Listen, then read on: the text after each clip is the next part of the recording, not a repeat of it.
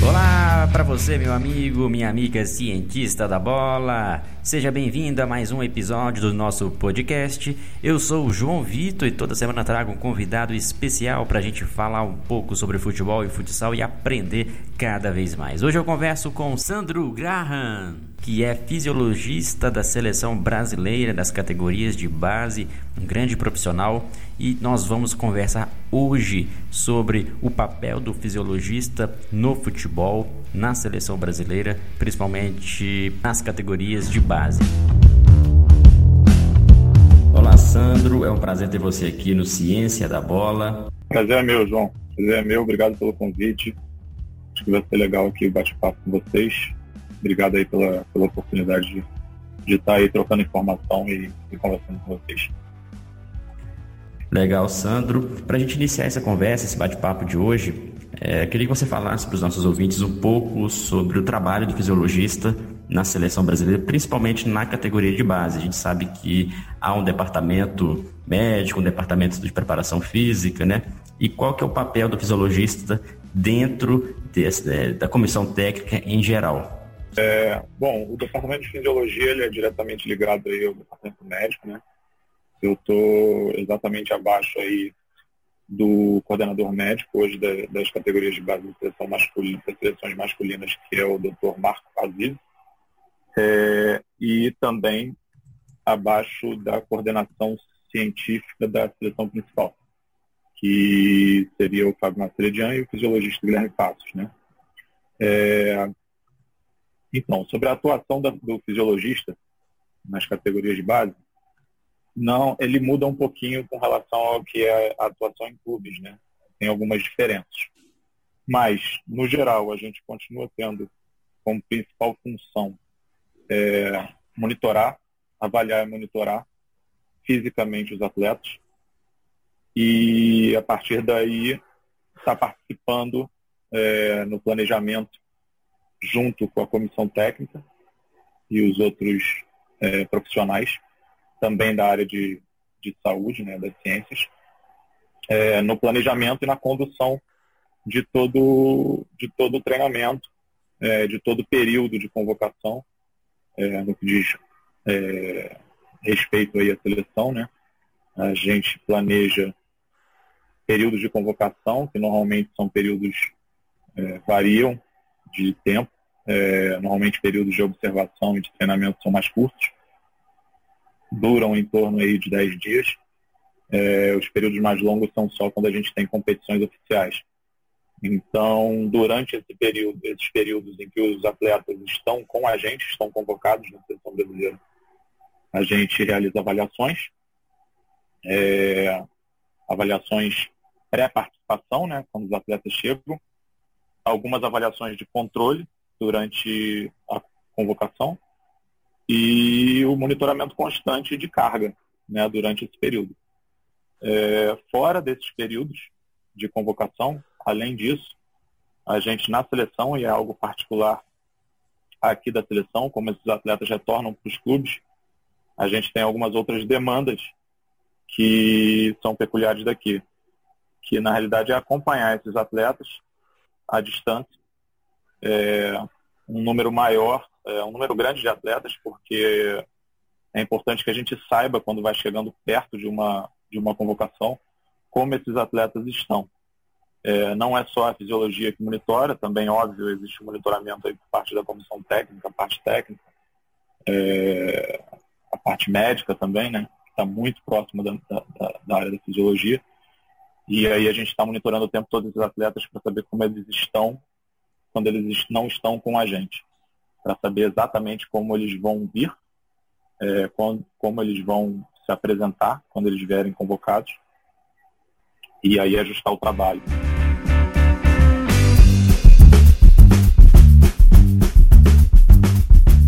Interessante porque o trabalho do fisiologista na base, então ele tem que fazer um acompanhamento além da, do acompanhamento aí na seleção, também no clube, né, um link que vocês devem ter com, com os fisiologistas dos clubes, mas o mais importante, talvez até você possa explicar melhor, que é a questão da, por ser categoria de base, questão maturacional, acompanhamento um pouco mais de perto, ou não há essa diferença em relação a fisiologistas que trabalham com adulto? Existe essa diferença, com certeza. É, o acompanhamento acontece no clube, mais no clube. É, mas óbvio que essas informações são importantes para a gente também na seleção. É algo que a gente acompanha e troca o tempo todo essas informações sobre cada um dos atletas. É, e como você falou, o, o, o, do link, né? Que a gente deve ter o link. Inclusive, é, a gente tem, eu tenho realizado visitas. Agora o, o a CBF está fazendo essas visitas também, por parte da fisiologia, para estreitar ainda mais esse canal de troca de, de informações que é muito importante.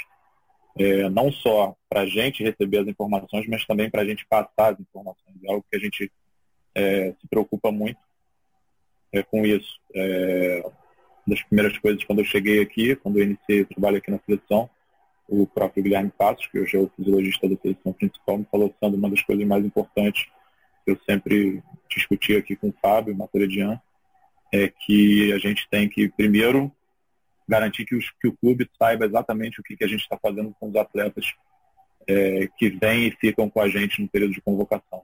Primeiro, a gente tem que passar exatamente o que, que acontece com eles aqui, para que o clube ajuste o trabalho lá quando esses atletas retornam. E, e com isso a gente consegue também uma informação quando eles vêm estar com a gente. A questão maturacional é, é, é mais uma. Gente também acompanha isso de perto, principalmente nas categorias mais novas, né? A sub-15 e a sub-17. E nessas categorias, é, a questão maturacional, né, todas as avaliações que são feitas, também são repassadas para a comissão técnica, justamente para evitar, de repente, alguma escolha, alguma seleção de atletas que, que estejam já no seu pico maturacional ou às vezes pico está atrasado né, em relação ao seu desenvolvimento. Eu queria que você falasse um pouco isso, como que é esse link com a comissão técnica. Com certeza, é a fisiologia junto com a parte médica que normalmente faz as avaliações pertinentes à, à, maturação, né? Para detectar é, o estágio de maturação. Eu acho que é muito perigoso você falar de, de, de, de definir algo por conta da maturação, por causa de uma avaliação maturacional, por identificar se o atleta está já no pico de maturação ou não. Eu acho que o, a avaliação quanto a essa informação, ela é uma avaliação que vai auxiliar muitas vezes para entender algum, algum evento, alguma. Como é que eu posso falar? É, alguma dúvida quanto ao desempenho de um atleta. Então, você avaliou que aquele atleta não está desempenhando tão bem é, junto com os outros atletas, numa equipe sub-15 ou numa 17. Por quê? Será que tem a ver com a maturação dele? Ou o oposto também, um atleta está desempenhando muito melhor. Será que esse atleta já, uma sub-15, por exemplo, já não maturou e aí simplesmente o nível de, de força dele, por exemplo, ele vai ser maior e, e, e aí ele está ganhando por é, desempenhando melhor porque por uma questão física. Eu acho que a avaliação com relação à maturação ela serve para auxiliar no entendimento disso mas eu acho muito perigoso você definir é, só por conta da maturação. Eu acho que a avaliação ela é global de desempenho. Você avalia que um atleta está desempenhando mal e aí você acha que a, você avalia a maturação dele, você tem mais um dado aí para definir é, o, o que fazer com aquele atleta, que, que caminho tomar com aquele atleta.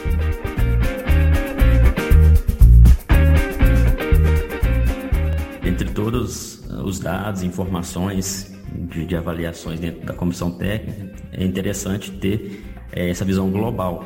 Né? Alguns dados né, são determinantes, mas nenhum dado vai ser determinante em relação ao outro. É realmente o que você disse. A dificuldade, Sandro, que muitos profissionais têm, que estão iniciando o trabalho ainda em categorias de base, em clubes menores, é justamente não ter estrutura para fazer algumas avaliações, estruturas mesmo de equipamento, é, diferentemente de quem já trabalha em alto nível. Então, eu queria saber de você, um profissional que está querendo é, fazer algumas avaliações fisiológicas dentro da sua equipe, tem pouca estrutura. O que, que você poderia sugerir é, em comparação aí ao que, você, que vocês avaliam? É óbvio que as ferramentas e a tecnologia e o alto investimento vai te trazer talvez avaliações de qualidade melhor. Mas sem a estrutura e sem o, o, o investimento, você continua tendo é, formas, mecanismos ainda de, de conseguir de forma, o, acho que o mais importante é, é organizar, né? Você organizar o, o, o, departamento e a forma de, de atuar, mas você tem as possibilidades. É, por exemplo, se você quiser avaliar curva, velocidade de crescimento, um, um, é, vamos falar sobre maturação, você pode fazer simplesmente uma, uma, uma, uma avaliação de diferença de, de, de altura, sentado e, e, e, em pé, e você vai poder botar o seu atleta ali numa, numa curva de crescimento, de velocidade de crescimento. Você, por exemplo, ah, eu não tenho uma plataforma de, de força, eu não tenho um tapete de contato e quero fazer impulsão. Antigamente se fazia impulsão com, uma, com um metro grudado na parede e você, você pedia para o atleta saltar e encostar no ponto mais alto. É óbvio que não é tão preciso, tão específico é, para o futebol quanto é se você colocar o seu atleta num tapete de contato ou numa plataforma de força. Mas você continua tendo um dado ali que é válido para você. Óbvio que você não vai poder fazer uma comparação com uma avaliação de nível melhor, com outra equipe que avalia com uma plataforma de força, por exemplo, mas se você fizer o teste antigo, que é o da parede, para avaliar a impulsão vertical, você, a comparação do seu atleta com ele mesmo vai ser real. A técnica é a mesma, a medição é a mesma, o protocolo é o mesmo. É, você, avaliação de composição corporal. Hoje você tem o DEX. É uma avaliação de padrão ouro. Uma avaliação muito boa de composição corporal. A dobra cutânea substitui. A gente nada impede de fazer a dobra cutânea com adipômetro. Então, eu acho que você tem formas, avaliação, controle de carga. Nada, você não tem um sistema de GPS. Seu clube não tem dinheiro para investir no sistema de GPS. Nada impede que você organize uma planilha e faça um controle de tempo por percepção de esforço. É super válido é como controle de carga, monitoramento de carga. Então, eu acho que, óbvio, se você tiver a ferramenta e a estrutura e o investimento, você vai ter dados melhores. A qualidade dos seus dados vai ser melhor. Mas eu acho que mesmo sem esse investimento e essas ferramentas, você tem como fazer um bom trabalho de fisiologia.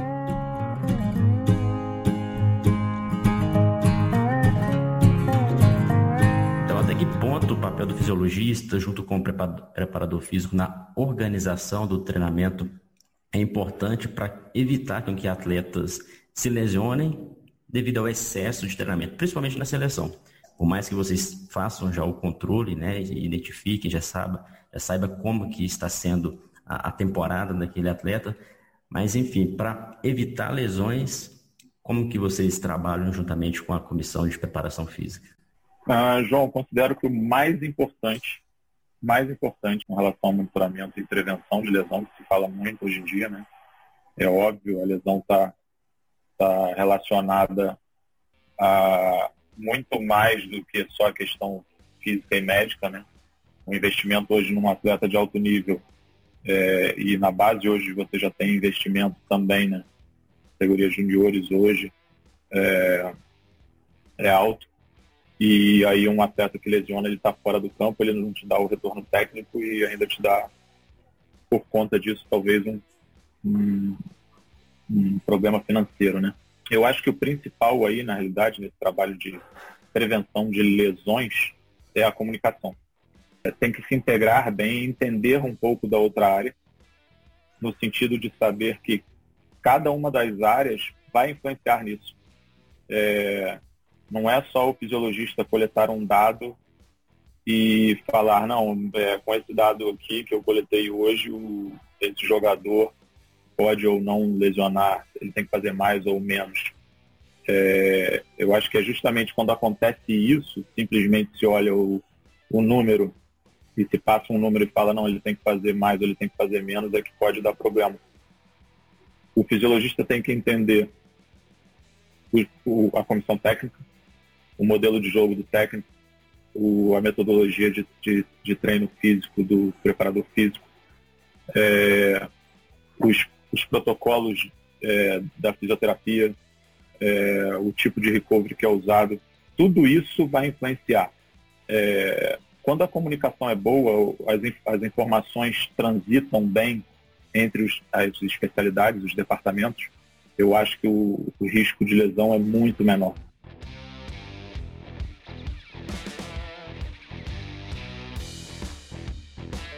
Esses dados que a gente coleta na fisiologia, né, eles na realidade é, são a tradução ali, digamos que é, quantitativa do que acontece num esporte que é aberto, multifatorial. Eu não posso resumir um esporte tão complexo em número. E aí, a partir disso, participar, auxiliar nas tomadas de decisão que são é, muito mais profundas do que só é, o, o, número. É, você. É, um, um, exemplo. Ah, o controle de carga é, é, é, que se fala tanto hoje, se divide em carga interna e carga externa. Né? Você uhum. dá um, uhum. um, estímulo ao teu atleta e causa um efeito. Né? Então o estímulo é a carga externa e o efeito é a carga interna. A gente está o tempo todo é, acompanhando isso e monitorando né? É, o resultado. A fase mais sensível para o controle de carga, a meu ver, é quando se tem a troca de comissão, né?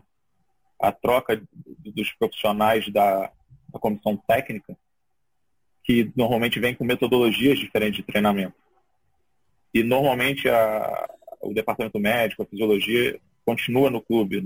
É, normalmente é um, um, departamento que fica mais tempo, independente da troca de técnico com comissão. Uma pausa no episódio de hoje do nosso podcast para você ouvinte ficar atento a uma super promoção, um bônus para você. Olha só, nós temos um curso de preparação física, periodização e controle do treinamento que inicia no dia 22 de fevereiro até o dia 25 de fevereiro. E se você ainda quer se inscrever neste curso, não perca tempo e aproveite o desconto do ouvinte, isso mesmo. Após acessar o nosso site, escolher a opção para fazer a sua inscrição neste curso, insira o cupom de desconto CB20, isso mesmo, CB20 e tenha 20% de desconto na matrícula, na inscrição deste curso. Será um prazer contar com você aprendendo com os nossos professores aqui no Ciência da Bola. Você tá, um jogador está acostumado a, a a receber um estímulo, né? Uma carga externa. E aí, de uma semana para outra, esse estímulo muda. De, de várias formas diferentes, é, esse estímulo muda. Esse estímulo pode mudar para cima ou para baixo, né? Você pode acabar... O, o, método que veio novo, ele pode ser é, a mais ou a menos. Ele pode ser estímulos maiores de velocidade e menores de força, estímulos ou o contrário. É, é nesse momento que a gente gera mais adaptação ao atleta que, que a gente pode ter um, um risco maior de lesão.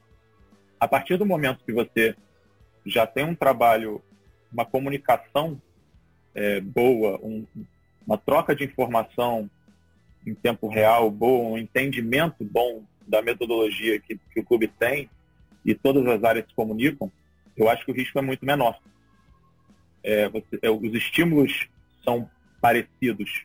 Dificilmente você tem estímulos é, diferentes e você acaba se, se restringindo aí a tomar mais cuidado quando acontecem os jogos, né? E se tem o acúmulo de jogos. É óbvio, a função do fisiologista é estar atento a tudo, todos esses dados, né? A, a conseguir passar da melhor forma esses dados e identificar quando algo é, foge do padrão, quando, quando alguém está com um risco maior. E a gente está falando só de lesão, mas a gente podia estar falando de nível de performance. É, o atleta pode perder performance também.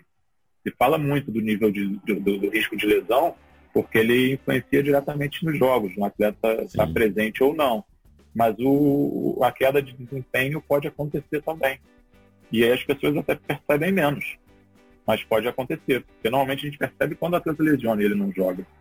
Mas se o atleta está perdendo desempenho e esse desempenho é físico? Além das questões de lesão muscular, tem também a queda de performance, que é algo que as pessoas também não se atentam, porque a lesão, como você disse, a lesão é um prejuízo para o atleta, para o fisiologista, para a preparação, a equipe de preparação física e também para a equipe, né, que tem investiu, está disputando competições, investiu no atleta e essa lesão pode atrapalhar. Mas a queda de rendimento também pode ser tanto quanto prejudicial quanto uma lesão. E, cada vez mais a gente vê que dentro da comissão técnica de futebol há necessidade de ter essa transdisciplinaridade, né? Todos que conheçam um pouco da área do, do da outra área, da área do colega, para que tenha uma melhor comunicação entre todos. É, e quando você fala que tem esse link, né, esse ajuste, esse controle, numa equipe de alto nível, no caso da seleção brasileira, hoje em dia, vocês, além de utilizar os protocolos é, os protocolos padrões já que são utilizados, há algum avanço, algo diferente tecnolo tecnologicamente que está em evidência e que vocês já estão aplicando?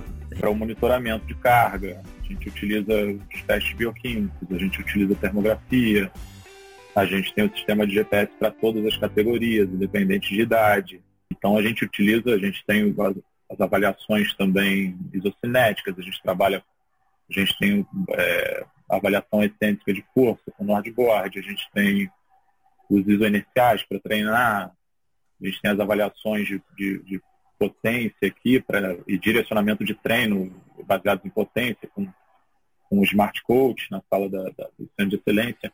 É, é óbvio que tem várias outras tecnologias, né? A cada momento hoje é, surge é, algo novo e a gente tem que estar antenado aí, atento aí todos os dias para ferramentas novas que, que, que, que podem auxiliar aí a nossa nas nossas avaliações, no nosso monitoramento, mas a gente consegue avaliar com a maior parte das ferramentas aí de, de, de, de última geração, né, mais atuais, que tem hoje nos clubes, nos maiores clubes do mundo também.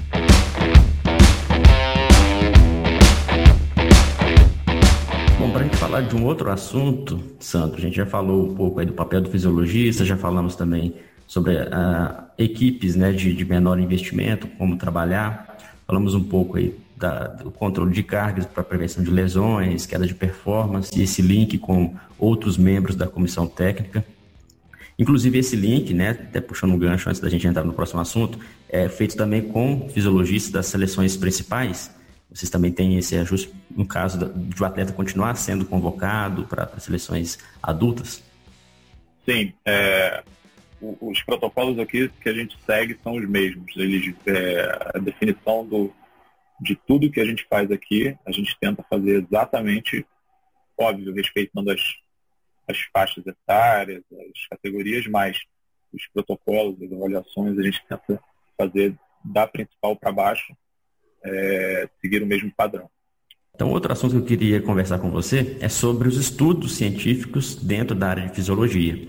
Você até citou ah, em relação ao sono, né, que está sendo investigado. O que, que você, é, como fisiologista da seleção brasileira, está percebendo, não só aqui no Brasil, mas no mundo todo, em relação aos novos estudos, algo que, que está em evidência e mais emergente dentro da fisiologia no futebol? Inclusive você que tem também formação acadêmica, né?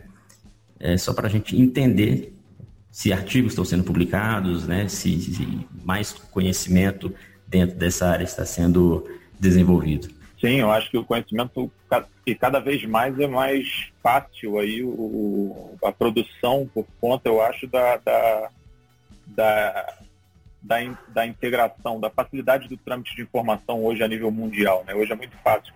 Hoje você tem grupos, tem grupos com, com todos os fisiologistas do Brasil, de WhatsApp, o tempo todo a gente está trocando é, artigos e falando sobre estudos e falando sobre seminários, assim como tem dos preparadores físicos. Então, hoje está é, cada vez mais fácil se produzir né? ciência. Inclusive o, a CBF, também por um, uma iniciativa aí do Guilherme Passos, do Fábio, da gente, vai criar um departamento aqui, está sendo criado, é, a CBF Science, né? e seria um, um outro braço aqui da CBF que seria para isso, para produção científica. Eu acho que hoje está se estudando cada vez mais a questão do sono, eu tenho lido muito sobre sono, é interessante porque, porque na realidade a gente está falando de recuperação, a gente evoluiu muito é, no monitoramento de, de carga ali, de treino, e aí a gente usa muito a percepção é, para avaliar a recuperação, né? É, e o sono é uma das escalas que, que a gente utiliza, muita gente usa, mas a gente está começando a querer utilizar a ferramenta para ter um dado um pouco mais, é, digamos assim, um pouco mais fidedigno, talvez, não seja um dado perceptivo, né? A gente cruza o tempo todo o, a, questão da carga externa do, do estímulo que a gente deu e avalia de outras formas a recuperação e o sono está totalmente ligado à recuperação. Acho que o sono é uma das coisas que está sendo mais estudadas hoje em dia. Eu tenho visto mais, tenho visto muita postagem sobre, sobre sono, muitos artigos, e eu acho interessante. É, com certeza, quanto mais estudos a gente tem, mais dúvidas vão surgindo, né?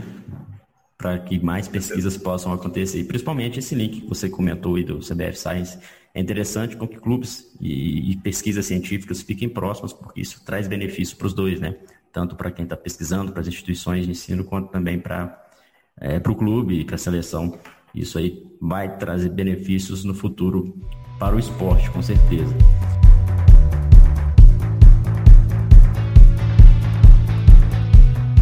E para a gente fechar esse episódio de hoje, Sandro, é, eu queria que você desse uma dica, falasse um pouco de como ser um fisiologista de um clube de futebol. Como estudar, né, o que estudar, quais caminhos seguir, para que quem esteja ouvindo o nosso podcast tenha vontade de seguir nessa área, possa se espelhar em você. Ah, dicas. Bom, acho que, óbvio, você normalmente cursa graduação. Eu acho que além disso você tem que estar o tempo todo é, se atualizando com relação aos estudos artigos, tem que estar o tempo todo lendo, atento ao que está sendo publicado, os artigos de mais qualidade, ter um centro, centro crítico que realmente é melhor aí de, de ler, mas estar atento a publicações. Eu acho, óbvio, os cursos, por conta desse momento diferente que a gente está passando por, da, da, pandemia, né? É, muitos dos cursos se tornaram online, o que facilita muito, né? Antigamente, talvez você tivesse que pagar uma passagem, uma estadia, ir para outro estado para estar participando de um curso. E hoje você faz um curso da Espanha no seu computador, é, de forma online, faz as provas também, os trabalhos é, de forma virtual, né? Eu acho que os cursos hoje em dia são é, algo muito importante também você estar tá, é, fazendo cursos é, se familiarizar com as ferramentas, né? Tentar, é, eu sei que não é fácil, mas tentar estágios para vivenciar as ferramentas que a gente utiliza na, na fisiologia, né? A fisiologia hoje está muito atrelada à tecnologia, né? É, não só ferramentas, mas o, o, próprio, a própria utilização de, do computador, né? Antes era o Excel, a gente sempre utilizou muito o Excel, o Excel é uma ferramenta que ajuda demais. É, a confecção de planilhas aí de, de monitoramento, de avaliação. Hoje a gente está utilizando cada vez mais o BI, né, o Power BI ou o Tableau. É, também facilita muito na, na, na, integração de todas as informações que a gente coleta, na construção aí de dashboards que podem trazer em tempo real aí análises para a gente. Né? Eu acho que é esse tripé e você, ao mesmo tempo, não esquecer que a fisiologia, apesar de ser a ciência, ela é a ciência por trás de um esporte, de um jogo. Então, acho que você nunca pode esquecer que tudo isso tem que estar atrelado a você também ir no campo e, e, e entender o que é o esporte ali no campo.